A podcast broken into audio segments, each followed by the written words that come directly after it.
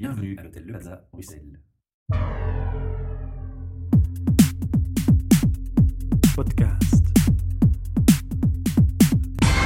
Bienvenue pour un nouvel enregistrement de nos podcasts HR Meetup depuis l'hôtel Le Plaza qui, comme chaque mois, nous accueille. Et devant moi, j'ai une personne que je vais laisser se présenter. On va faire d'abord un petit point sur toi. Alors, qui es-tu? Et quel est ton parcours aussi? Pour qu'on identifie euh, quelles, quelles- quelles études tu as faites et dans quel métier tu, tu navigues. Ok, je m'appelle Anis Beda. Euh, donc je suis tunisien d'origine. Ça fait 7 ans que je suis installé euh, à Bruxelles. Donc j'étais, quand j'étais étudiant, je vais revenir aussi loin que ça. Euh, quand j'étais étudiant, j'étais membre d'une association internationale qui s'appelle l'ASEC. Et euh, donc j'ai travaillé 6 ans dans cette association dont le but est de créer des opportunités de- d'interaction entre les cultures en envoyant des étudiants euh, de chaque pays dans d'autres pays faire des stages professionnels ou des, dans des ONG pour euh, interagir avec la culture locale. Mhm. Euh, donc, j'ai travaillé six ans dans cette association, puis j'ai fait trois stages donc en Turquie, en Espagne, au Canada, et après je me suis retrouvé à Bruxelles par hasard, à la base pour travailler pour Mastercard. Mhm. Et euh, puis, donc, euh, donc euh, quand j'étais à la ESSEC, le mot-clé dans ma, dans ma vie, c'était l'accomplissement donc, du potentiel humain, mon accomplissement, l'accomplissement des autres. L'accomplissement de soi et son évolution. Voilà, Mhm. tout à fait. Mais Donc, tes études se dirigeaient vers le monde HR ou rien non, à voir? Moi, j'ai fait du mar- enfin, de la gestion, du marketing D'accord, donc au départ, marketing. Voilà. Euh, et donc, euh, quand j'avais beaucoup d'opportunités d'ac- d'accomplissement au sein de l'association, et j'ai eu des, des positions de, de leadership, des opportunités pour, euh, voilà, pour pratiquer ce, ce leadership au quotidien. Et quand je, suis, euh, j'ai commencé ma carrière strictement, enfin professionnelle au sens strict du terme, là, je me suis retrouvé devant un monde où l'accomplissement n'était pas vraiment un but Pas une priorité en tout cas pour certains. c'est ça, exactement. Et donc, euh, voilà, j'ai eu des, euh, j'ai eu des, des- une difficulté, disons, à... À accepter ces différences, voilà. à devoir les intégrer, puis finalement, tu as fait, réagi. Tout à fait. Alors tu as réagi comment Ouais, C'est première- là, c'est là où on en arrive oui, la première, bon, la première chose que j'ai faite, c'était de changer de, de, de- de taille d'entreprise. Parce que bon, j'ai travaillé dans des multinationales, à Toronto, à, à Bruxelles, euh, j'ai essayé aussi des PME. Et puis je me suis dit, OK, je vais euh, changer, donc euh, intégrer une PME, un secteur euh, technologique, dynamique et innovant. Euh, ça, c'était la première chose que j'ai faite. Euh, là, on a un autre problème, c'est euh, une petite entreprise dépend vraiment de, euh, du caractère de, ses dirigeants, de leur euh, mood quelque Mhm. part, et euh, donc c'est fluctuant. Après, je me suis dit, ok, donc j'ai pas trouvé l'accomplissement là-bas non plus. Je me suis dit l'entrepreneuriat. Et donc quand euh, j'ai commencé donc en tant qu'indépendant, et là c'est d'autres problèmes qui sont justement li- l'isolement, euh, la difficulté de se renouveler. Le la première difficulté c'est de générer assez de revenus donc dès le départ. Donc front aux lourdeurs administratives, Ouais, ah, tout ce oui. qu'on connaît. oui. en Belgique, il faut être kamikaze pour commencer comme ça. Euh, avant que tu commences, tu as déjà 10 factures à payer, euh, les charges sociales, les impôts, etc., etc., etc. Et là, euh, là j'ai découvert le monde du coworking. Mhm. Ça, c'est le premier Le buzzword. premier mot-clé. Voilà, j'ai utilisé plein de buzzwords, euh, words, à mon avis, dans ce Alors podcast. ceux qui aiment pas trop l'anglais, prenez vos dictionnaires, vous êtes prévenus à l'avance. On va pas tout traduire les termes un par un, sinon ça va être un podcast de 30 minutes. On va garder le- la nature des mots en anglais, de toute façon. Mais je te je, laisse continuer. je vais essayer de les expliquer. Le coworking, en fait, c'est euh, un mode de travail nouveau. Donc ça- Collaboratif. Voilà, collaboratif. Ça rentre dans, le, dans la thématique euh, euh, de- du nou- des nouveaux modes de, de travail. New C'est très à la mode, hein. c'est une entraide entre entrepreneurs, entre indépendants. En, en effet, On se donne des tips, tricks et voilà. tout à fait. Parce que la première chose, euh, euh, la, première montagne à laquelle on fait face en tant qu'entrepreneur, c'est justement l'isolement et la difficulté de trouver des clients. Et voilà. Donc là, on est entouré de, de personnes euh, qui ont la même Volonté. volonté de s'accomplir, d'être entrepreneur et euh, un, un grand sens d'entraide. Donc ça, ça facilite beaucoup de choses, ça ouvre beaucoup de Sans portes. compter qu'on est au centre d'un- grand groupement d'idées qui naviguent et qui fusent dans tous les coins et on peut en tirer Tout chacun sa petite perle. Tout à fait. Beaucoup de beaucoup de- de- d'équipes se créent, beaucoup de, de nouvelles entreprises ou d'associations se créent dans l'espace de coworking. Ça, c'était la première rencontre que j'ai faite. Donc ça m'a vraiment ouvert euh, beaucoup de beaucoup d'horizons. Là, j'ai rencontré mon, mon partenaire Jean-Yves Huard, euh, avec qui donc je co-organise euh, une conférence internationale sur le coworking, qui s'appelle Coworking Europe. on, on, organise deux conférences, je viendrai à la deuxième plus tard. Donc chaque année, on les organise dans un pays, une ville différente. Donc cette année, le coworking, la Coworking Europe sera organisée à Barcelone, 11, 12, 13 novembre. coworkingeurope.net. Voilà, c'est déjà dit. J'allais te poser la question, mais c'est déjà dit, c'est bien. Après, avec Jean-Yves, donc, euh, on s'est dit, euh, on va organiser, donc, on va s'intéresser à une autre thématique qui, sont, qui est l'intrapreneuriat.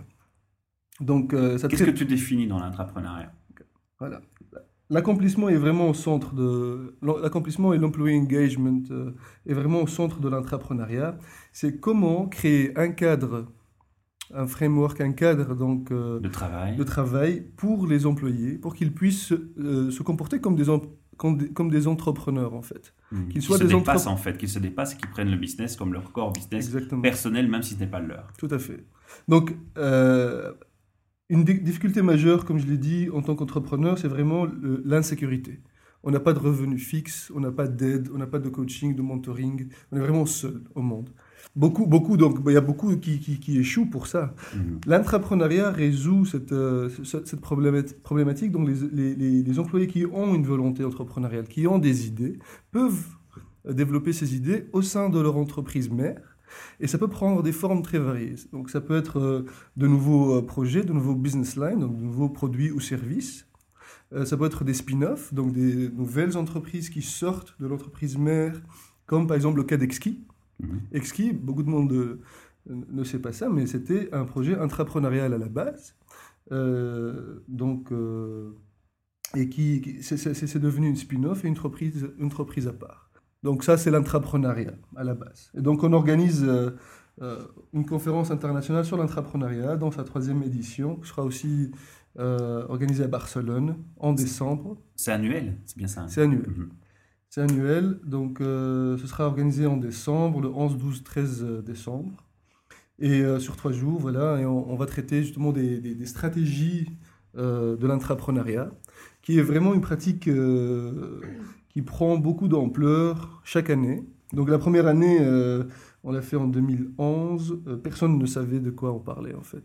On devait vraiment expliquer à chaque fois c'était quoi l'intrapreneuriat. explicite dans les termes. ouais, ouais. On pensait aussi que euh, le public RH euh, serait le public premier, parce que... Premier intéressé, forcément, oui. Oui, mais malheureusement, c'est euh, le secteur... Déconvenu. c'est le, public qui montre le moins d'intérêt par rapport à l'entrepreneuriat. Beaucoup de... Donc, beaucoup d'innovation de, de, innovation managers ou des, chief strategy s'intéressent à cette thématique-là parce que c'est une stratégie d'innovation euh, tu donnes de l'espace et de la liberté à tes employeurs, ils deviennent très créatifs. Mhm. À la base, c'est ça. Euh, c'est leur business, comme tu as dit. Et ils l'assument, ils le prennent à leur compte. Donc euh, les idées fusent. Mais il faut mettre un cadre pour pouvoir le générer. Tout à fait. Et là viennent, vient la problème, enfin, les, problèmes justement qu'on qu'on traite dans cette, dans cette conférence. Il faut séparer le day-to-day, -day, donc le travail qu'on fait tous les jours, du nouveau projet, donc euh, intrapreneurial. Il faut savoir quel, euh, quel, euh, quel rewards, quelle récompense donc donner à quel apport. comment donc créer un équilibre entre les risques et, les récompenses aussi. il faut gérer aussi les, relations avec ses, ses, collègues. et, aussi le terme de reconnaissance, parce qu'il n'y a pas seulement que la récompense, il y a la reconnaissance, qui est une récompense importante finalement. Oui, tout à fait. Ah, par exemple, un problème, euh, un problème euh, auquel on pourrait, on pourrait penser maintenant, c'est euh, des entreprises pourraient commencer des projets intrapreneuriaux, l'arrêter en cours de route et demander, par exemple, à, demander à l'intrapreneur de, de, revenir à ses vieux amours, on va dire, donc mhm. revenir à son, à son desk et, et travailler comme si rien n'était, mais c'est plus possible c'est plus possible parce que euh, il a connu donc la joie de l'entrepreneuriat et cette, euh, cette, cet excitement. Euh, Alors moi, j'ai, une, pardon de j'ai une question pratique. Mm. Comment ça se passe donc C'est annuel, on se réunit à Barcelone cette année, ailleurs une autre année. Euh, vous faites venir des conférenciers, si j'ai bien Mhm. compris. Mhm. Vous les choisissez en fonction de critères qui vous parlent personnellement ou en, en fonction de leur renommée sur des actions spécifiques qu'ils ont fait en entreprise. Comment, comment ça s'organise tout ça dans la pratique? Et la deuxième partie de la question, il n'y a pas que des conférences, il y a, il y a des, des échanges, du brainstorming entre les gens ou pas fait. du tout? Oui, oui, tout à fait. Tout à fait. Donc, euh, il y, a des, il y a des consultants, donc des spécialistes de l'entrepreneuriat, qui aident les entreprises à développer des projets entrepreneuriaux. Et on les choisit en fonction de, de ce qu'ils font. Et donc de leur expertise pour motiver les gens à s'impliquer et à se dépasser dans le travail. Tout à Parce que là, c'est le focus pour l'instant. Par exemple, euh, euh, on a choisi des, euh, des problématiques clés. Euh, par exemple, le, le mentoring. Comment utiliser des, des mentors, par exemple, pour aider les entrepreneurs, parce qu'à la base, les entrepreneurs, ils sont n'ont pas été formés. L'employé peut avoir un parrain, mais l'entrepreneur n'aura pas son parrain pour le guider. Exactement. Et, et les employés n'ont pas été formés à entreprendre à la base. Donc, euh, par exemple, on va parler de comment euh, créer un programme de mentorship où on peut amener des entrepreneurs ou des gens qui ont créé des startups qui ont réussi à aider les entrepreneurs à développer euh, les, nouveaux, euh, les nouveaux services et produits. Par Moi, ça me surprend un peu ce que tu dis, parce que la démarche naturelle de quelqu'un qui entreprendrait dans, dans un monde où la technologie avance vite et où toute la communication est accessible facilement via le net, Mm. ce serait d'aller justement chercher ce qui nous manque sur le net. Et ce qui compenserait théoriquement Mm. ces manques d'échange et de communication dont tu fais référence, ou ce manque de carnet d'adresses. Oui, oui. Mais euh, le, le net ne résout pas tous les, euh, tous Toutes les problèmes problématiques. parce que les interactions humaines, euh, je pense, à ce Sont niveau-là, sont beaucoup plus enrichissantes. Donc, on va parler justement d'un programme euh, qui, existe. On Donc, une entreprise qui, qui, euh, qui, qui ramène des entrepreneurs, donc qui ont réussi des startups ou des, des plus grosses boîtes, dans des, euh, dans des plus grosses structures qui veulent être entrepreneuriales, les aider à ça, par exemple. On ramènera Olivier Le- Leclerc de Alcatel-Lucent qui organise des boost camps, qui sont des, des événements participatifs où les employés font des, des, des euh, idea contests pour générer de nouvelles idées, de, nouveaux de nouveaux business lines pour l'entreprise. Donc il va parler de, de, de, son projet dans un workshop et, euh, et, une conférence. Comment gérer euh, ce genre de projet de façon efficace? On va, on- Il y aura beaucoup de, de- de cases, de business cases. Euh, il y aura Vodafone, il y aura euh, Philips, il y aura euh, Allianz, par exemple, qui vont venir. Il y en aura, il y aura plein. Je ne peux pas les citer tous en ce moment. Donc voilà, c'est un mix entre conférences, business cases, et puis des, ateliers, des ateliers de, formation, on va dire. Aussi, il y a des opportunités d'interaction, de, networking et de travail collectif. Donc on va faire des... euh, euh, on, on croit, on croit beaucoup dans tout ce qui est bottom-up, dans tout ce qui est participatif, où les présents vont développer des projets entrepreneuriaux ou des modèles, des maquettes de projets entrepreneuriaux. Je crois que c'est important de préciser qu'il existe des, des initiatives qui vont dans ce sens. On a déjà reçu au micro des personnes qui proposaient des outils pour euh, Oui, un des peu outils stimuler euh, l- d'ideation, enfin voilà, vraiment faire remonter les idées. avec les euh, ouais. employés et faire euh, mettre en avant. Mais tu as parlé aussi d'un deuxième projet, d'un deuxième, euh, d'une deuxième réunion, c'est ça? Euh, co- parlais tantôt de deux projets, de deux manifestations. Coworking Europe, Ah là, voilà. Coworking Europe, euh, donc on va, on va parler de coworking, nouveau mode de travail. Euh, donc le coworking maintenant est une stratégie que les villes euh, emploient pour booster tout ce qui est entrepreneuriat et création de travail, création de nouvelles entreprises. Par exemple, en Wallonie, il y a eu un investissement l'année dernière, si je me trompe, de 600 000 euros annuels pour aider à la création de 8 espaces de, de travail euh, collaboratifs, donc des espaces de coworking en Wallonie sous euh, la bannière de Creative Wallonia. Donc ça, c'est un exemple. Il y a, il y a- il y a aussi Milan qui, euh, qui dépense 3 300 000 euros par an pour euh, encourager les, les entrepreneurs, les freelances, Mhm. à euh, aller travailler dans des espaces de coworking. Il y a la, ville de, enfin, la région d'Île-de-France qui a investi euh, 1 600 000 euros pour la création de nouveaux espaces, etc. etc. Donc ça, c'est euh, une... euh, Un, une- un de vos objectifs, pardon d'interrompre encore, est-il de mettre en avant justement ces initiatives positives qui existent indirectement? Bien sûr, Mhm. oui, bien sûr. Ce qu'on qu'on veut faire, c'est vraiment sortir de, de, euh, de ce qui est théorique pour ramener des expériences euh, réelles de gens qui ont entrepris et qui ont réussi. Et ils vont partager justement pourquoi ils ont réussi. Mais on va parler aussi des, des échecs. Il y, a eu des- il y a- il y a des échecs et on va dire, voilà, pourquoi il y a eu cet échec, cet échec, pourquoi Est-ce qu'il y a un point commun, des points communs qui reviennent dans les échecs? Est-ce qu'il y a des choses qui se démarquent très fort dès le départ? Comme tout, euh, comme tout business ou comme tout start-up. Euh... Pour imaginer des méthodes d'évaluation d'entreprise du personnel ou des choses comme ça qui peuvent parfois être. Euh, je peux parler d'un cas pratique euh, à Bruxelles. Le Hub Bruxelles, c'était le premier espace de coworking à Bruxelles qui a connu sa période de, de, succès. Après, malheureusement, il a, dû déclarer faillite. Mais généralement, c'est une euh, déconnexion entre euh, le, bottom line, donc ce qu'il faut générer comme revenu tous les mois, et euh, l'impact social ou l'impact qu'on voudrait avoir. Donc ça, c'est une problématique, par exemple... ah oui, vous attachez toutes les problématiques dans, dans le questionnement. Voilà. Donc, c'est des problèmes de leadership, de gestion. C'est un, un, nouveau, un nouveau business model aussi. Donc, c'est normal qu'il y ait des, des, des, des, cas qui échouent. Euh, pour que ce business model se développe. Et... Mais il y a beaucoup de, il y a des cas de succès. on dépasse largement l'engagement maintenant. On va plus loin. Là, par exemple, nous, en fait, pourquoi on s'intéresse à ces thématiques-là euh, ensemble euh, On a une, une structure qui s'appelle Bottom-up Innovation et on veut amener toute, on veut amener ces valeurs-là d'ouverture, d'innovation ouverte, d'open innovation, de, engagement, de liberté, de, de, bonheur au travail, de, laisser de l'espace aux employés dans le monde de l'entreprise pour qu'ils soient plus euh, pour que les employés soient plus créatifs et pour que les entreprises en fait soient plus innovantes. Mhm. Et donc euh, on pense ouverte à ce genre d'approche. Tout à fait. On pense que le coworking et l'entrepreneuriat vont ensemble. Euh, par exemple, je vais donner un exemple. Euh, que dans certaines sociétés, on devrait faire du coworking intersociété. Ça, ça existe déjà, mais aussi. Pas partout, hélas. Bah, bah, par exemple, les open space euh, changent beaucoup dans les relations euh, au travail.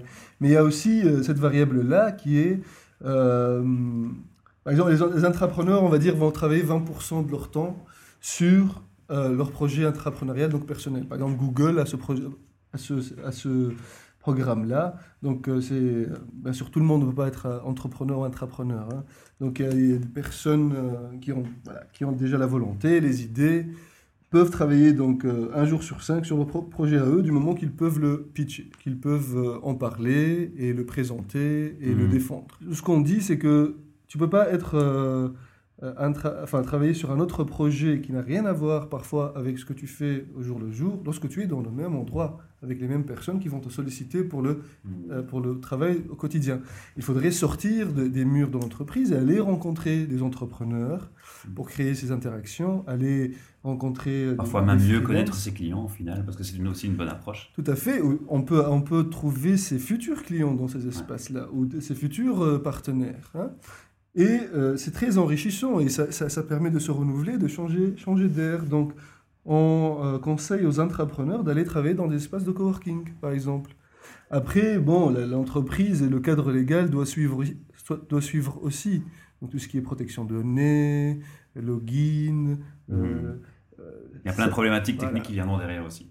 Les syndicats, est-ce que tu es couvert ou pas lorsque tu travailles dans un espace de coworking?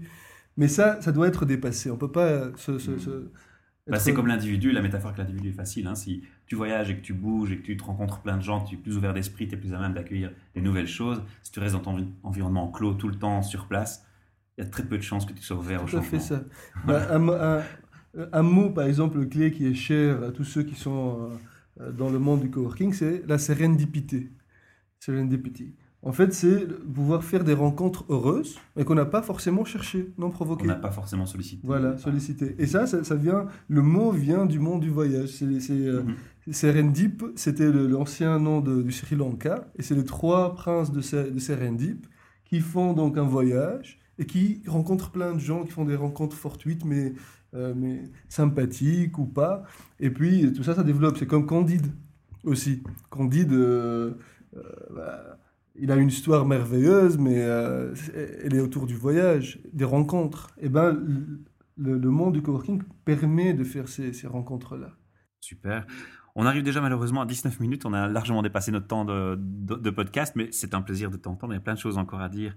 Euh, ça va être cependant trop long. Donc, ce qu'on va faire, c'est proposer aux auditeurs d'aller visiter un site où ils peuvent prendre toutes les infos qu'on n'aurait pas énumérées dans cette interview aujourd'hui. Tu peux donner une URL, on peut se rendre et euh, avoir les dates, les, événements, les lieux, plus d'infos, plus de détails, vous contacter au besoin. Tout à fait. Donc euh, pour, pour l'intrapreneuriat, c'est intrapreneurship conférence.com. Mhm. On mettra le lien dans l'article de Voilà. toute façon. Et pour le coworking, c'est coworkingeurope.net. Parfait. Mille merci pour ton temps, pour le partage de, de ton- de ta passion et de tes projets. Et on vous souhaite hein, le plus grand succès. Merci beaucoup. À bientôt. Au revoir.